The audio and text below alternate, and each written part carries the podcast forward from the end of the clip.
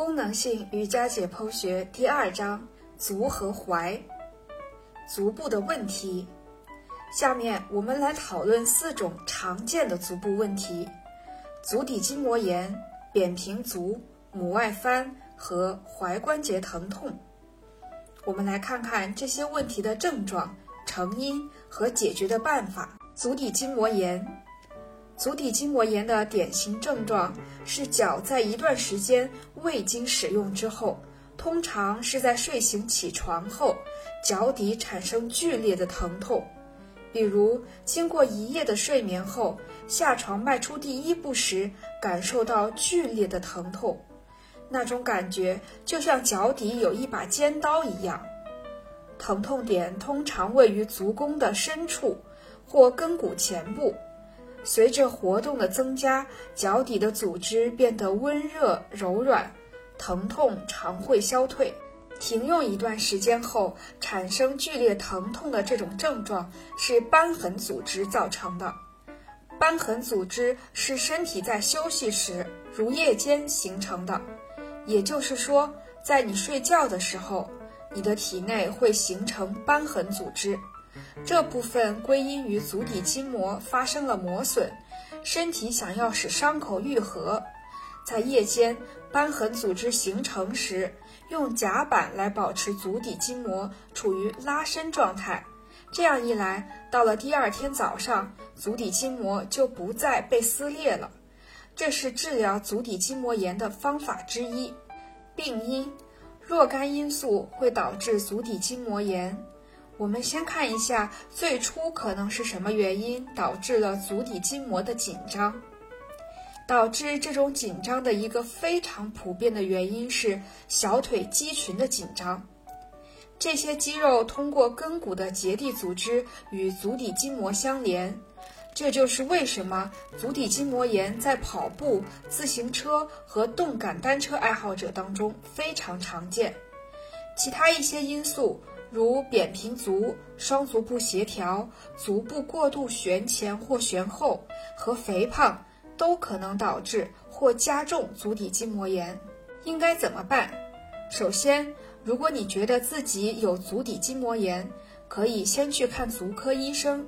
另外，现在从网上就可以购买到种类繁多的工具，包括鞋垫、夹板和运动指南，来帮助你恢复。因为小腿后肌群的紧张通常会导致足底筋膜炎，所以医生通常会建议患者拉伸腓肠肌和比目鱼肌。如果你已经在练习瑜伽了，那么你可以关注那些平衡踝关节周围张力的体式。半日式是一个非常好的体式序列。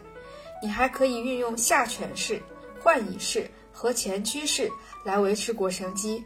小腿后肌群和足底肌肉的长度。注意，跟骨骨刺常与足底筋膜炎的发生有关。不过，最新的研究表明，跟骨骨刺本身并不是导致疼痛的原因，而是足底筋膜的紧张导致结缔组织从跟骨上剥离而引发的并发症。扁平足，在扁平足中。缺失最明显的足弓是内侧纵弓，但另外两个足弓同样也是缺失的。这种问题是可遗传的，其成因可能是足骨的形状本身就有问题，也可能是连接足骨的韧带过于松弛，以至于不能维持足部的形状。不管是哪种原因，脚都会失去迈步时的弹性。换言之，脚不能像正常时那样。在承受重量时变平，然后回弹成拱起的形状。扁平足可能引起多种并发症。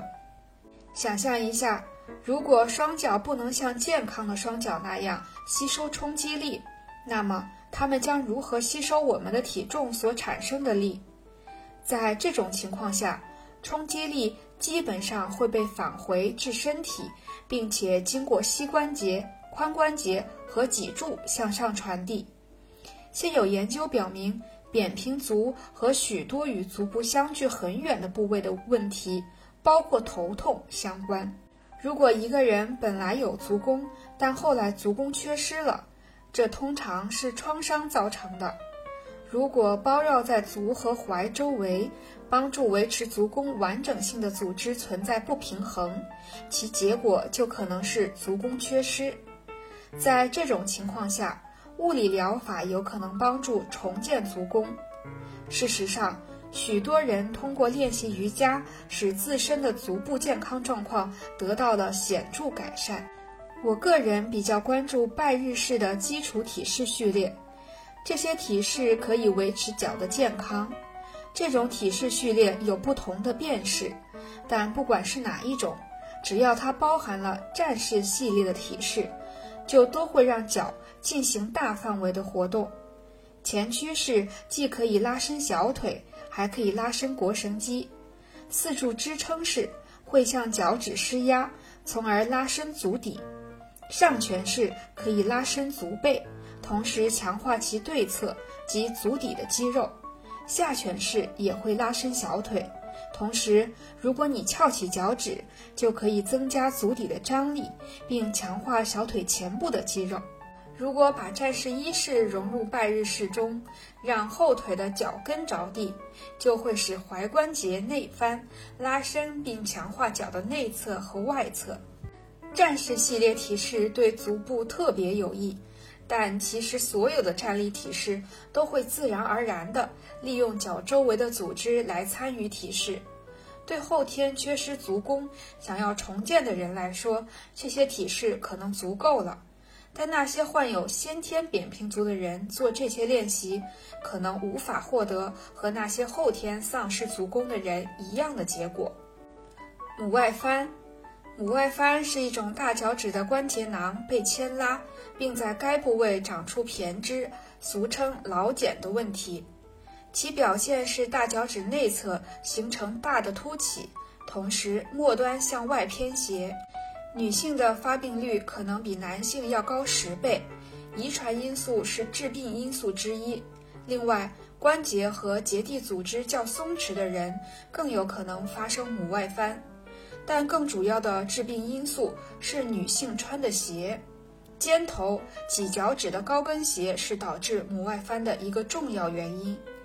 如果一位爱穿高跟鞋的女性又具有患母外翻的遗传倾向，那么她患病的可能性就会成倍的增加。母外翻有许多治疗方法，其中一些治疗方法的创伤性较大，与大多数疾病一样。越早进行干预和减缓病情发展，效果就越好。当大脚趾受到压力，导致骨骼位置不正时，软骨就会受到磨损，这会导致肿胀和发炎，这些都会引起疼痛。但没有单一的解决方案能够解决所有这些问题。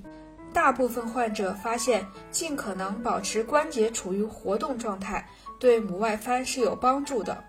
不要总想着该做或该避免什么姿势，而是要想着坚持运动双脚，每天至少要做一点运动。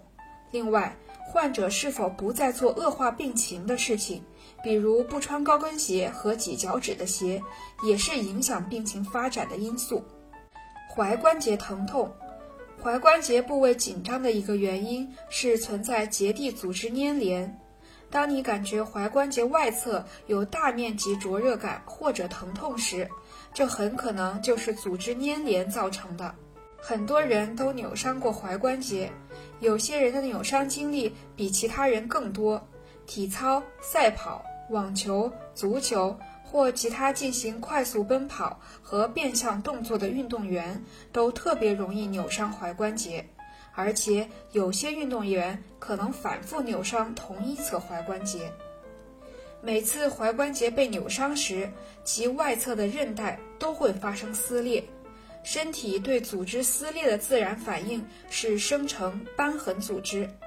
如果你让该侧踝关节完全休息，瘢痕组织可能会过度堆积并形成粘连，这会导致韧带变弱。使踝关节容易再次被扭伤。如果踝关节本身有问题，瑜伽中的莲花式可能会引起踝关节外侧的极度疼痛。这与这种体式中脚放置的位置和髋部的张力有关。如果你是这样的，那么你的踝关节可能存在组织粘连的问题，因为在莲花式中，脚处于内翻的状态，脚内侧受到压迫，而脚外侧被拉伸。你感受到的疼痛一般不是源自压迫，而是来自组织的拉伸。在这些组织被拉伸的同时，那些可能在运动损伤后及生长发育过程中形成的所有瘢痕组织。同样会被拉伸。在做莲花式时，脚的位置是非常重要的，但一个关键的限制因素是髋关节的灵活性。如果你的髋关节不够灵活，那么脚就不能放在正确的位置上，这样你就会对踝关节外侧施加更大的压力，企图把脚强行卡到正确的位置上是错误的做法。做莲花式时。减轻踝关节疼痛的最好的方法是退一步去做打开髋关节的练习。提示：第四章会讨论髋关节，你可以收听其中关于莲花式及其变式的部分，从而更详细的了解脚放置的具体位置。